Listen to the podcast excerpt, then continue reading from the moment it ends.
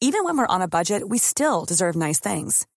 Quince is a place to scoop up stunning high-end goods for 50 to 80% less than similar brands. They have buttery soft cashmere sweaters starting at $50, luxurious Italian leather bags, and so much more. Plus, Quince only works with factories that use safe, ethical, and responsible manufacturing. Get the high-end goods you'll love without the high price tag with Quince. Go to quince.com slash style for free shipping and 365-day returns.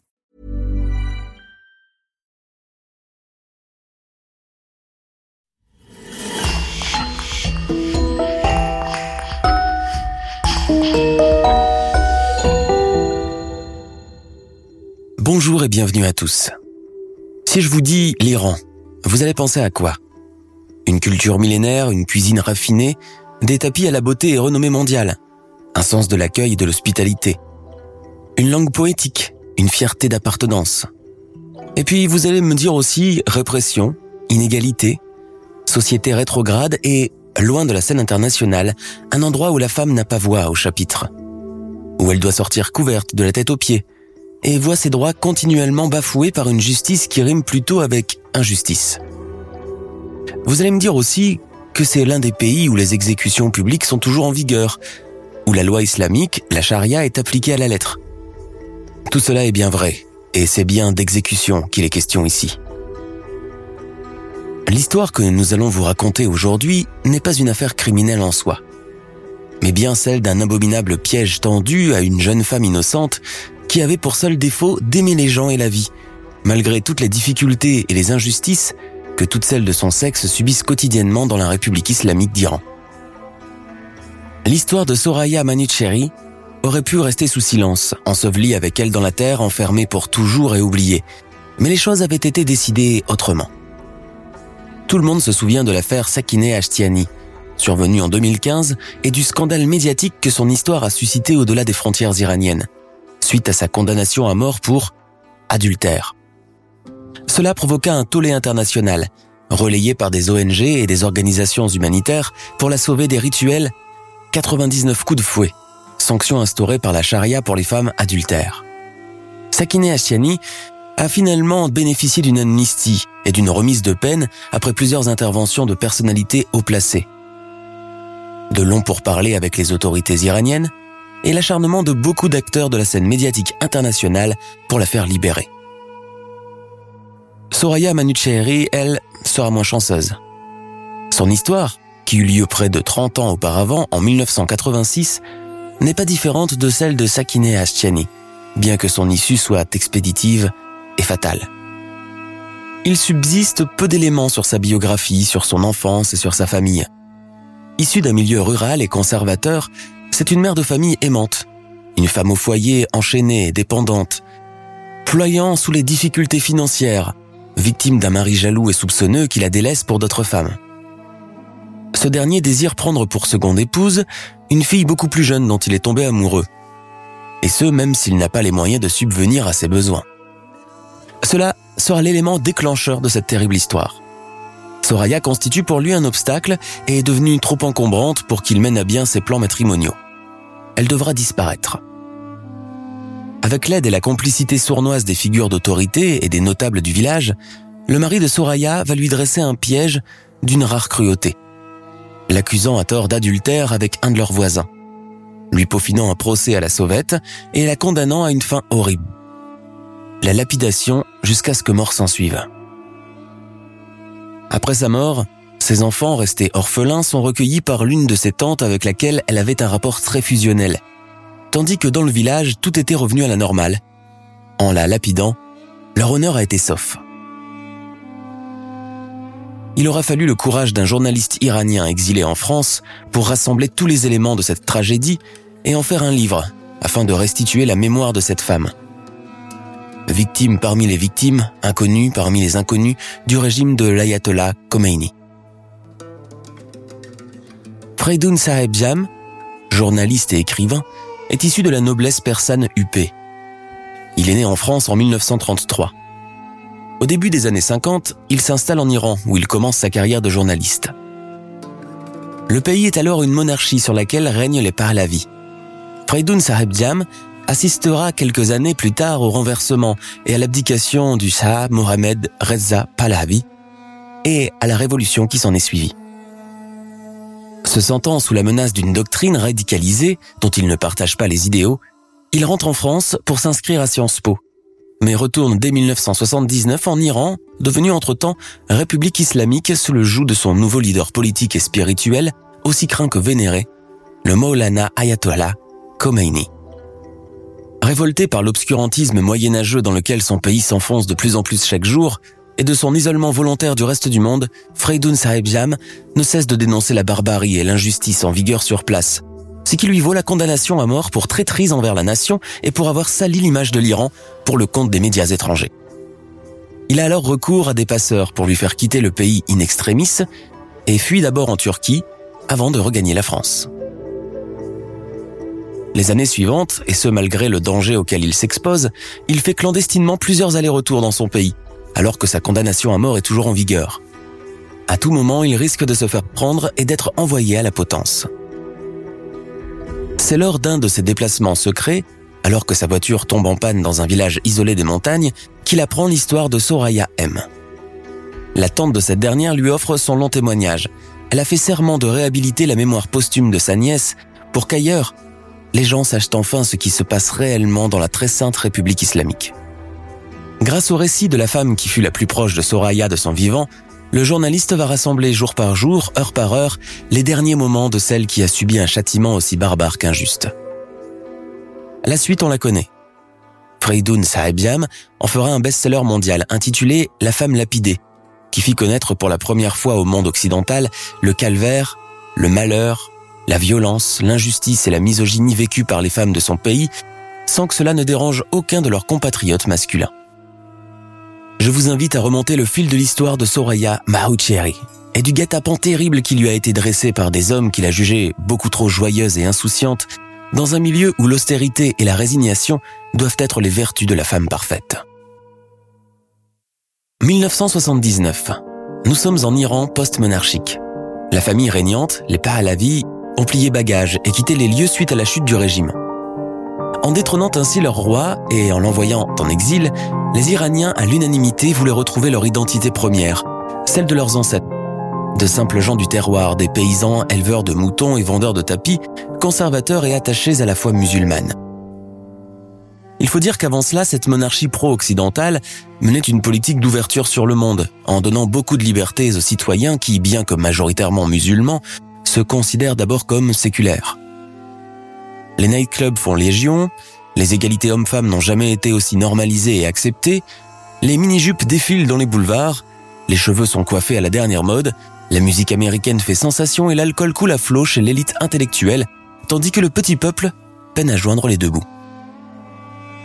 Suite à la révolution et à l'instauration de la très controversée République islamique, suivie de la montée de son charismatique et redoutable leader politique, l'ayatollah Khomeini, les Iraniens réfractaires à ce changement et pro-monarchistes vont assister débités et impuissants à l'amenuisement de leurs droits les plus élémentaires. Sortir, écouter de la musique, porter les vêtements de leur choix, consommer librement de l'alcool, faire des débats, avoir des relations hors mariage, désormais la doctrine chiite régit et dicte le comportement à adopter pour chaque Iranien ou Iranienne, et ce dès sa naissance. Désormais, pour sortir, chaque femme, chaque adolescente doit endosser l'habit islamique et se couvrir entièrement la tête. Éviter le maquillage, jugé incitateur au péché, et lors des sorties dans les administrations et les mosquées, se couvrir d'un tchador, cette longue robe noire qui recouvre la totalité du corps et des cheveux. Les relations hommes-femmes s'en trouvent également distanciées. Une femme n'a désormais plus droit de serrer la main ou de toucher un homme qui ne soit pas de son entourage proche, en l'occurrence son mari, son fils, son père et son frère. Les transports en commun n'échappent pas non plus à ce nouveau diktat. Les hommes s'installent devant et les femmes derrière. Les deux bien sûr empruntent des sorties différentes à la descente. En cas de relâchement, la police religieuse est là pour y remédier, s'instaurant comme la gardienne suprême des bonnes mœurs en société musulmane. Une police qui va jusqu'à démaquiller les femmes qui osent sortir apprêtées dans la rue, qui interdit aux couples de se tenir par la main et qui sanctionne les autres gestes jugés déplacés, notamment le bisou sur la joue. Le pays est également en proie à une fermeture volontaire sur le reste du monde et peu de nouvelles filtrent désormais en dehors des frontières iraniennes. les États-Unis sont quant à eux considérés comme l'ennemi suprême, le vecteur de tous les maux qui touchent la société iranienne. Les Américains? Des indésirables, des vampires, des suceurs de sang et des imposteurs qui cherchent la perte de la nation. Des affiches de propagande recouvrent tous les murs de la capitale, Téhéran, et l'appel à la militarisation volontaire est perçu comme un acte héroïque et honorable. Des milliers de jeunes garçons sont embrigadés de cette façon avec la promesse d'avoir des clés pour le paradis. En vérité, des clés en plastique, fabriquées en Chine et distribuées à profusion à ces pauvres malheureux dont les plus âgés ne dépassent pas 15 ou 16 ans. Ceux qui ne supportent pas ce climat anxiogène payent des visas à prix d'or, des passeports falsifiés et des passeurs pour pouvoir quitter le pays avec leur famille. Ceux dont les parents sont assez riches pour leur financer des études en Angleterre, en Australie, en France ou au Canada en profitent pour demander l'asile politique dès leur arrivée dans ces pays. Seulement cette entreprise est des plus périlleuses. Vouloir quitter la vertueuse République islamique équivaut à un geste d'ultime traîtrise et peut conduire à la prison et même à la condamnation à mort. L'Occident et le reste du monde connaîtront la vraie face du régime répressif de Khomeini à travers des livres tels que l'autobiographie de l'américaine Betty Mahamoudi. Son best-seller, celui qu'on ne présente plus, Jamais sans ma fille, sera également adapté au cinéma. L'histoire de cette mère mariée à un médecin d'origine iranienne se retrouve du jour au lendemain otage de la famille de ce dernier avec sa fille dans le Téhéran post-monarchique. Bien que son histoire soit décriée, certains allant jusqu'à dire qu'elle a été exagérée ou inventée pour susciter l'engouement général et la célébrité à son auteur, il reste que c'est l'un des témoignages les plus bouleversants sur la condition scandaleuse des femmes dans ce milieu. Leur accès à leurs droits les plus élémentaires est inexistant, sous fond d'un pays au bord du chaos, fracturé, continuellement en guerre et qui a basculé en plein Moyen Âge. Dès la sortie du film éponyme, l'Iran se hâte de le censurer, tandis qu'en Occident, des voix se lèvent pour condamner ses agissements envers les femmes iraniennes. Le système pénal iranien connaît aussi de nombreux bouleversements. Désormais, c'est la charia, la loi islamique et elle seule qui régit les agissements de tout individu. L'adultère, les relations hors mariage, l'homosexualité sont considérés comme des crimes de haute gravité et condamnables lourdement. Flagellation, pendaison et lapidation, valables aussi bien pour les hommes que pour les femmes. C'est dans ce climat étouffant et incertain de fin du monde qu'a lieu la tragique et horrifiante histoire de Soraya Manuchehri. On sait qu'elle est née en 1951 à Koupaye, un village dans les hauteurs de la province d'Ispahan. À Koupaye, il ne se passe jamais rien. La précarité domine, l'habitat est rudimentaire, les maisons sont construites dans les anciennes grottes de calcaire, au décor austère et à l'ameublement minimaliste. Les villageois se connaissent tous et se côtoient comme une seule famille. Les portes sont toujours ouvertes et chacun peut pénétrer chez l'autre sans prévenir, comme s'il entrait chez lui. Les femmes effectuent les tâches ménagères devant le pas de la porte, même la préparation des aliments et du pain se fait dehors, et tout au long de la journée, ce n'est que papotage interminable et verres de thé qui s'enchaînent dans l'insouciance et la bonne humeur.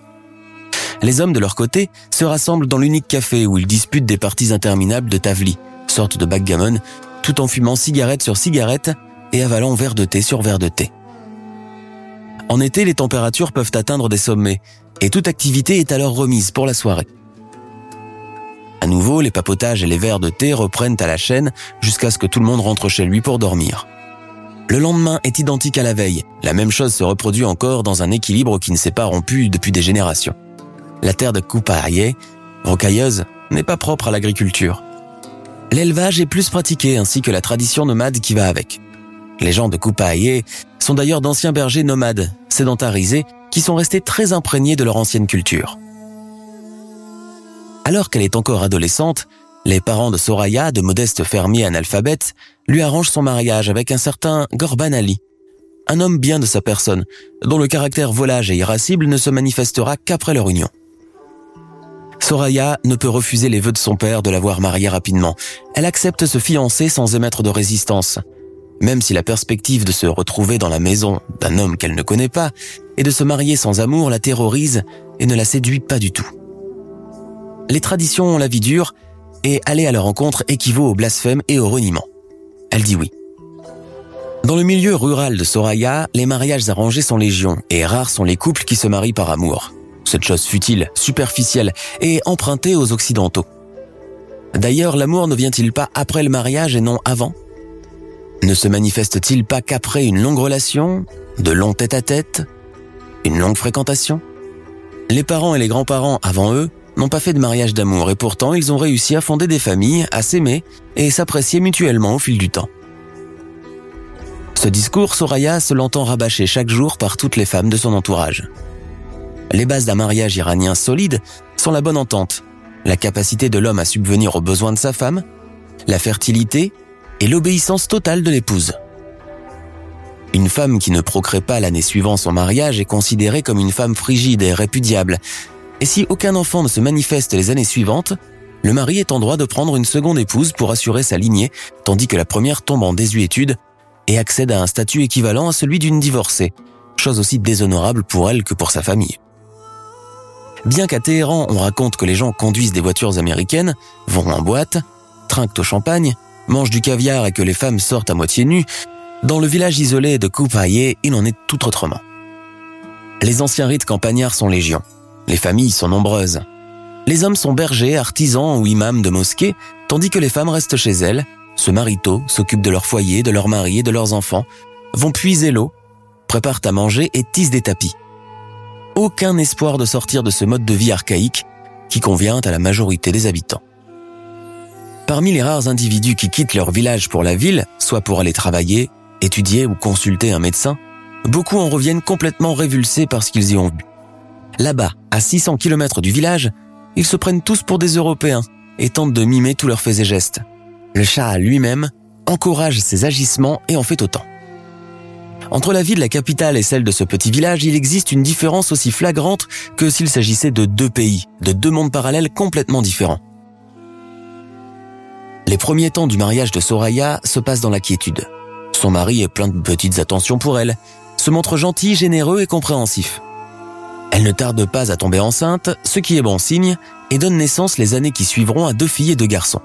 À ce moment, Gorban Ali commence à déserter de plus en plus le foyer familial et à changer drastiquement de comportement, laissant sa femme financièrement aux abois, contrainte de se débrouiller pour nourrir leurs enfants, de mendier du riz, du thé, du sucre aux voisins, couverte de honte.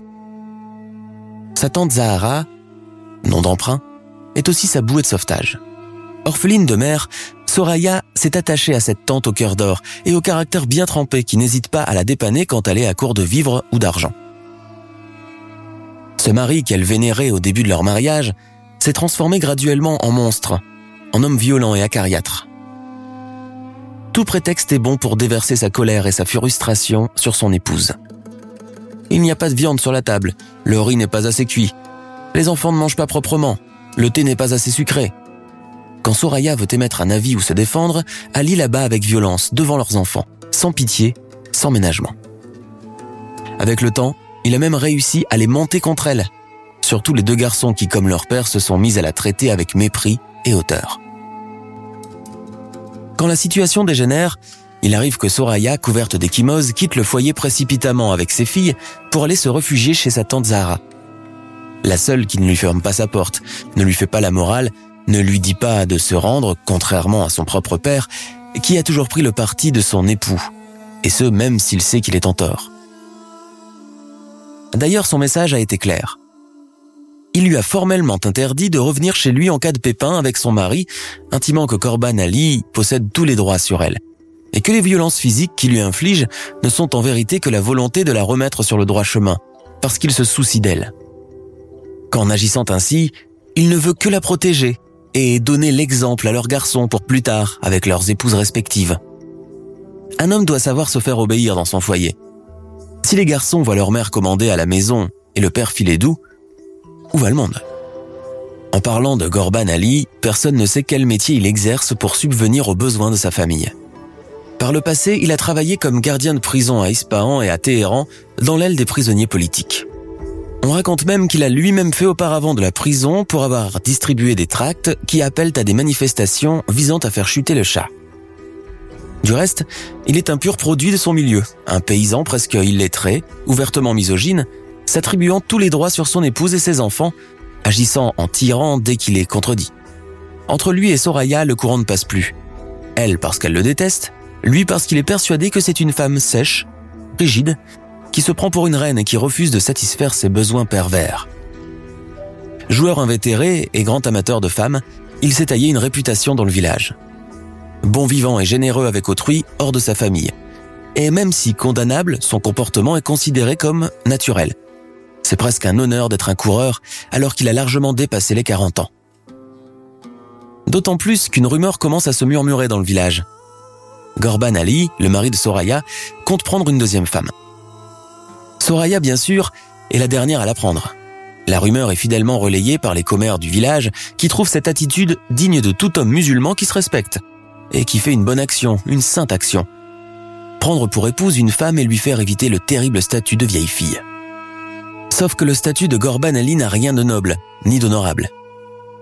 La vérité est qu'il est tombé amoureux d'une très jeune fille, à peine âgée de 15 ans, qu'il s'est mis à désirer de façon obscène et lubrique. Ne pouvant prétendre avoir des relations sexuelles avec elle, le seul moyen d'obtenir l'accord de son père serait de la demander en mariage. Un mariage temporaire pourrait être une solution, mais ça risque d'être pris pour une insulte, aussi bien par la fille que par sa famille. Il sait que là-bas, à Téhéran, la pratique n'a rien de honteux. Et les jeunes s'y adonnent avec insouciance sans craindre de réprimande, sauf que dans le village, les choses sont toujours au ralenti. En général, les mariages temporaires ou mariages de plaisir, très courants en Iran et tolérés par les chiites, sont une manière à peine voilée d'éviter à la femme de se prostituer illégalement et à l'homme d'avoir une relation sexuelle tarifée. Le mariage temporaire intervient alors comme une solution à court ou long terme, en toute légalité. Selon les affinités des deux parties, il peut être contracté pour une heure, une semaine, un mois ou un an. Un contrat est alors établi chez un mollah et deux témoins masculins sont présents, généralement des inconnus rencontrés dans la rue le jour même. Il suffit juste qu'ils soient majeurs et sains d'esprit. Le mari temporaire, avant la signature du contrat, se doit de verser obligatoirement un mar, une dot à sa femme temporaire. La somme peut être versée en argent liquide ou en bijoux en or. Si au cours de ce mariage la femme vient à tomber enceinte, l'enfant est considéré légitime à sa naissance il a le droit de porter le nom de son géniteur et de prétendre à sa part d'héritage après sa mort. En proie au doute, Gorban Ali consulte l'imam du village, le Mollah Hassan, qui lui dicte la conduite à adopter.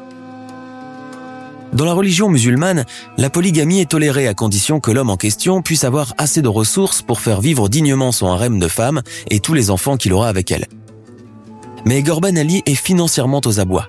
Il n'a pas d'argent et peine déjà à nourrir les quatre enfants qu'il a eus avec Soraya. Comment peut-il prétendre à une seconde épouse?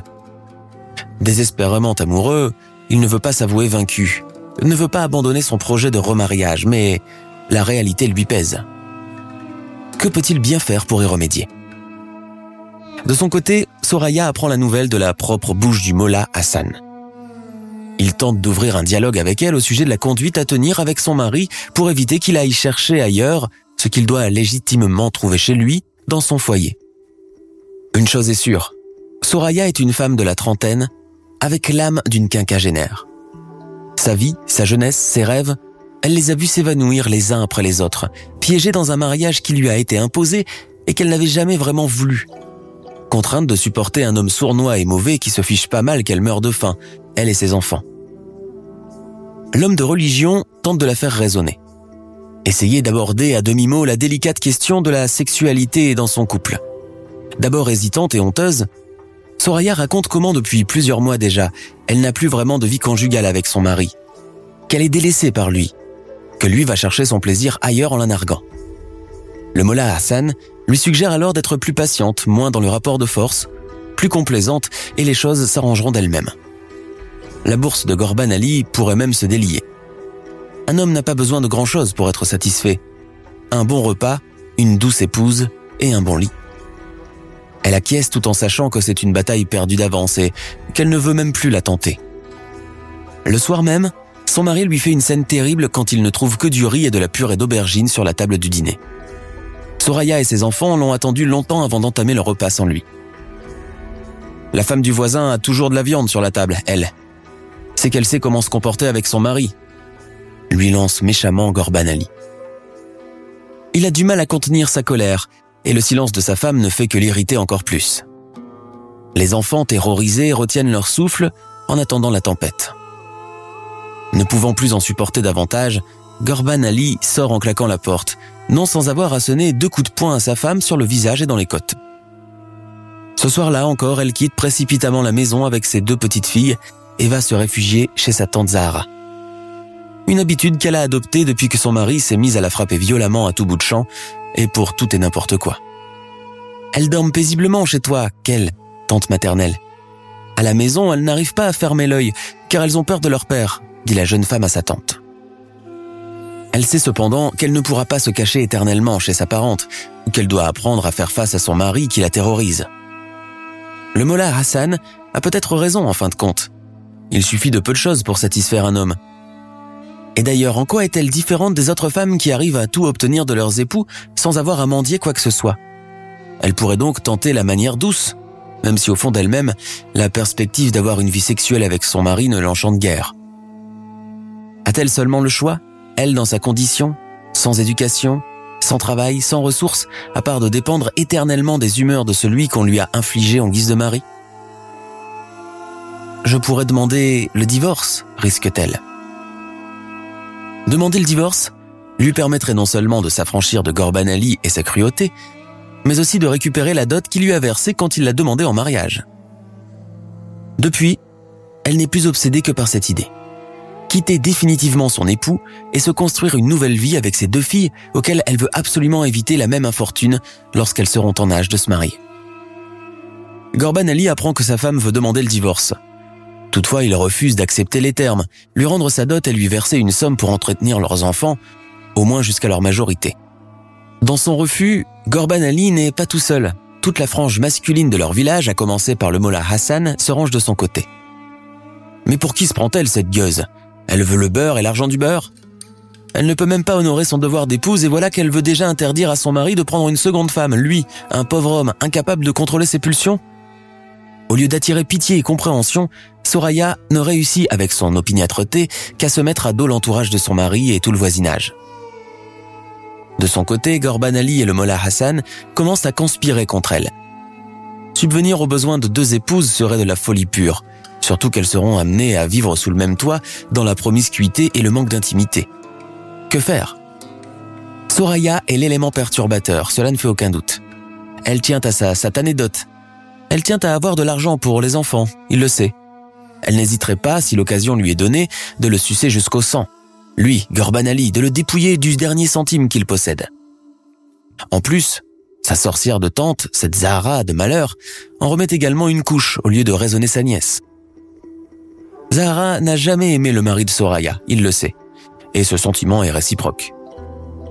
Depuis le début de leur mariage, cette femme n'a pas cessé une seule fois de monter Soraya contre lui, l'encourageant à se révolter, à lui désobéir à lui réclamer plus d'argent que ne peut prétendre aucune des femmes du village. Il pourrait la répudier, trouvant n'importe quel prétexte.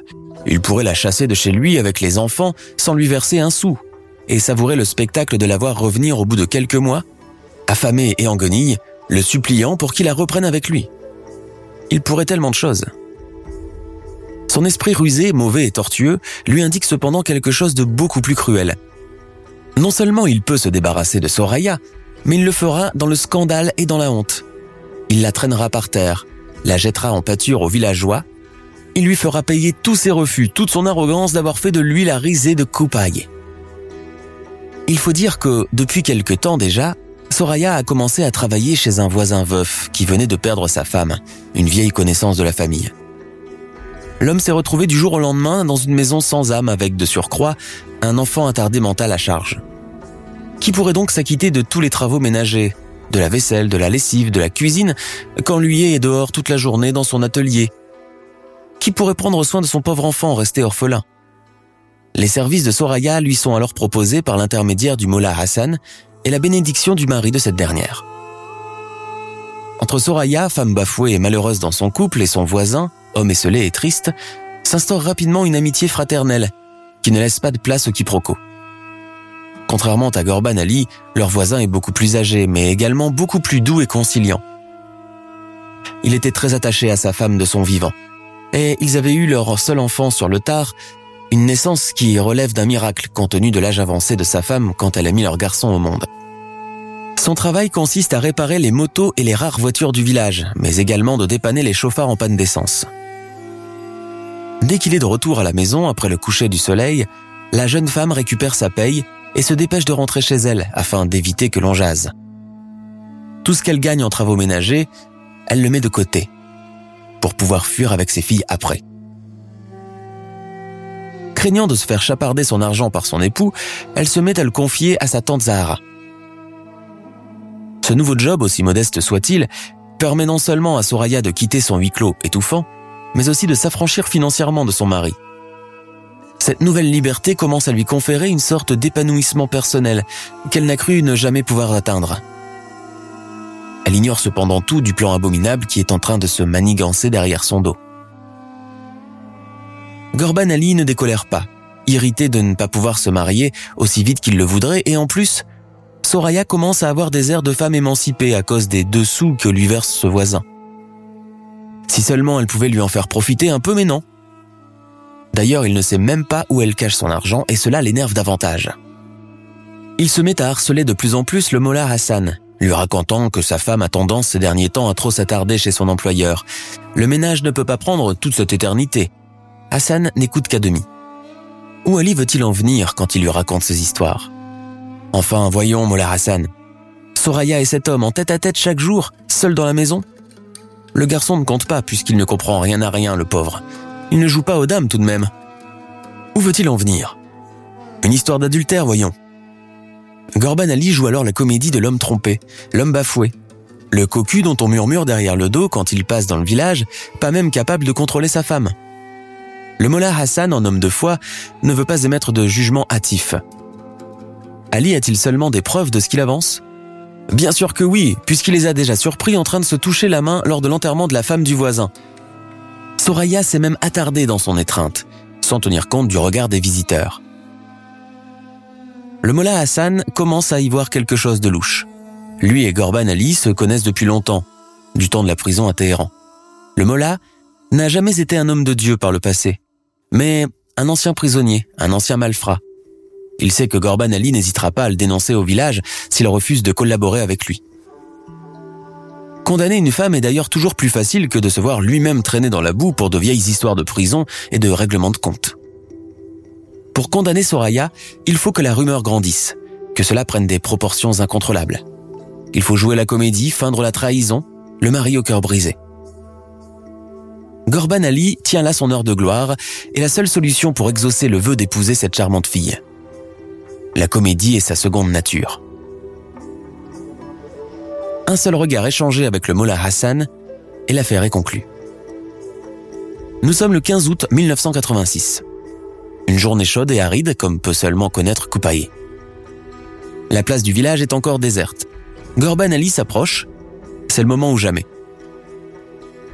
Il se jette par terre, commence à invoquer Allah, les saints, ses parents décédés, tous ses ancêtres. Il pleure, s'arrache les cheveux, crie sa malchance, lui, un homme si bon, un mari si compréhensif. Sa confiance aveugle envers celle qui partage sa vie et son lit l'a perdu. Qui va laver son honneur à présent? Les villageois commencent à affluer sur la place. Que se passe-t-il? La rumeur gronde. Trahison, relation, adultère, crime. Soraya a fait son mari cocu. Soraya couche avec le voisin veuf. Elle a profité de sa solitude pour lui mettre le grappin dessus. Cette femme perverse, comme si elle n'avait pas déjà un mari. L'adultère est considéré comme un crime pénal d'extrême gravité, un crime qui ne peut être lavé que dans le sang. Les villageois le savent. Chaque Iranien le sait. Quand Soraya apprend la nouvelle, elle manque de perdre connaissance. Les choses commencent à s'accélérer dans sa tête. Elle sait que désormais seul un miracle divin peut la sauver. Les villageois, eux, l'ont déjà condamnée. Elle se défend et avec rage dans un premier temps. Autour, Personne ne veut l'entendre, pas même son père, Murtaza Amanuchieri. Les notables du village se réunissent in extremis et lui intentent un procès auquel elle n'a même pas le droit d'assister. Quand ils sortent enfin de la salle du conseil du village, reconverti en tribunal, Soraya connaît déjà son verdict. La lapidation. Comme le veut la charia pour tous les pécheurs, pour tous les ennemis de la foi et de la conduite vertueuse, pour tous les esclaves de la chair le voisin lui-même a fini par avouer sous la pression des autres mâles certainement. Oui, Soraya l'a séduit, s'est même endormi dans son lit. Pouvait-il l'en empêcher, lui, un homme seul qui freine tant bien que mal ses envies depuis le décès de sa pauvre femme? Il n'ose même pas croiser le regard de la jeune femme. Soraya est dégoûtée. Comment a-t-il osé proférer un mensonge aussi immonde? Chacun dans le village sait qu'elle rentre toujours directement chez elle à la fin de son travail, que pendant la journée il n'est jamais à la maison. Elle fait encore une dernière tentative pour persuader les autres, mais au fond d'elle-même elle sait qu'il est déjà trop tard. Gorban Ali a gagné. Il l'avait déjà tuée par le passé en l'épousant, à présent il la tue une seconde fois pour se débarrasser d'elle pour toujours.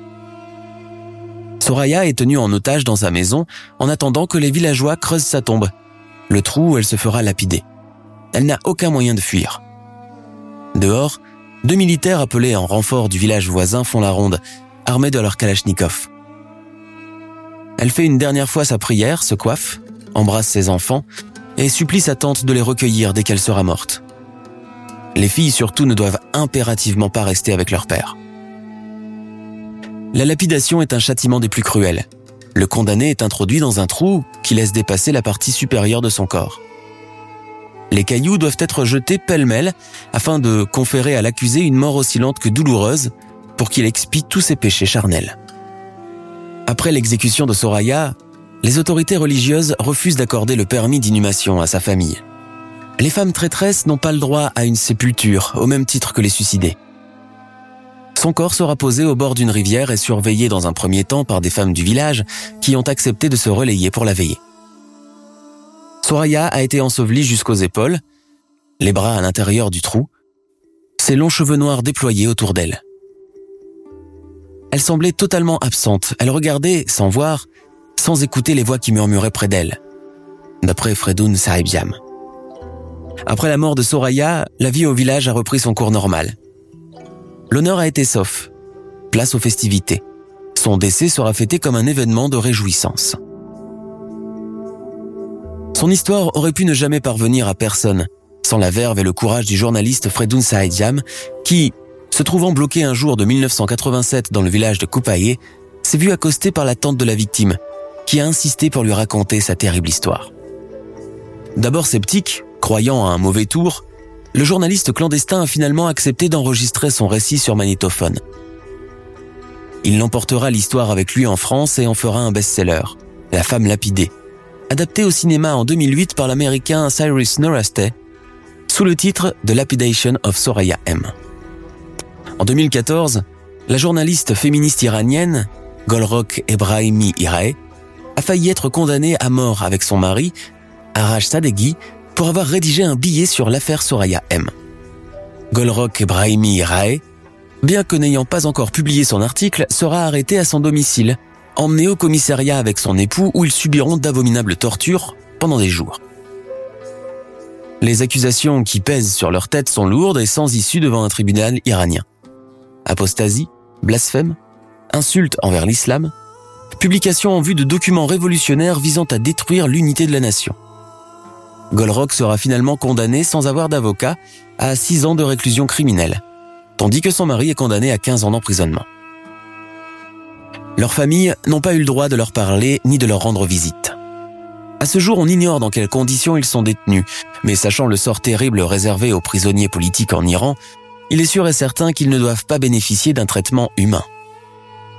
Leur détention dans des conditions innommables et le procès expéditif ont généré un scandale médiatique. La lapidation est considérée comme un acte de torture inhumain et est encore largement pratiquée de nos jours dans des pays où la loi islamique est encore respectée à la lettre. L'Afghanistan, l'Iran, la Somalie. Et il n'y a pas si longtemps encore l'Arabie saoudite qui n'a aboli cette pratique qu'en 2020. Des histoires similaires à celle de Soraya Manuchehri existent malheureusement toujours. On peut citer le cas terrible d'une jeune mariée somalienne de 13 ans, Aisha Ibrahim Deulo, lapidée en octobre 2008 pour adultère. Les hommes qui l'ont violée collectivement auparavant ne seront eux jamais condamnés à aucune peine. Malgré l'avancée en matière d'égalité des sexes et d'émancipation féminine, beaucoup de pays aux traditions plus sévères refusent hermétiquement tout changement dans leur législation d'un autre âge. Quant à la barbarie et la cruauté de ces châtiments, des responsables, imams, professeurs de religion, avocats, soutiennent qu'ils ont lieu d'exister pour protéger la société de toute influence impure et pour donner l'exemple à ceux ou celles qui seraient tentés d'en faire autant. Ils oublient cependant que le monde continue sa marche sans eux, Et qu'en tuant une femme injustement pour laver l'honneur du clan, il tue avec elle tout un pan de la société. Ainsi s'achève l'histoire de Soraya Manucheri, victime de la loi des hommes, victime d'une société qui condamne sans chercher à comprendre ni à avoir des preuves. Soraya n'a été qu'un pion sur un grand échiquier. Elle savait qu'un jour ou l'autre elle finirait par être éliminée. Son mari, Gorban Ali, fera plusieurs tentatives auprès du père de sa jeune fiancée pour accélérer les préparatifs du mariage.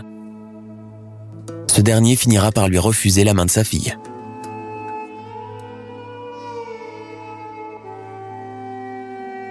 Nous sommes à la fin de notre émission du jour. N'hésitez pas à écouter les autres émissions du podcast et à prendre 5 secondes pour nous laisser un 5 étoiles sur iTunes. C'est vraiment très important pour nous. Vous pouvez aussi vous abonner pour ne pas rater les prochains épisodes et nous suivre sur Facebook pour nous en proposer de nouveaux. Merci et à bientôt.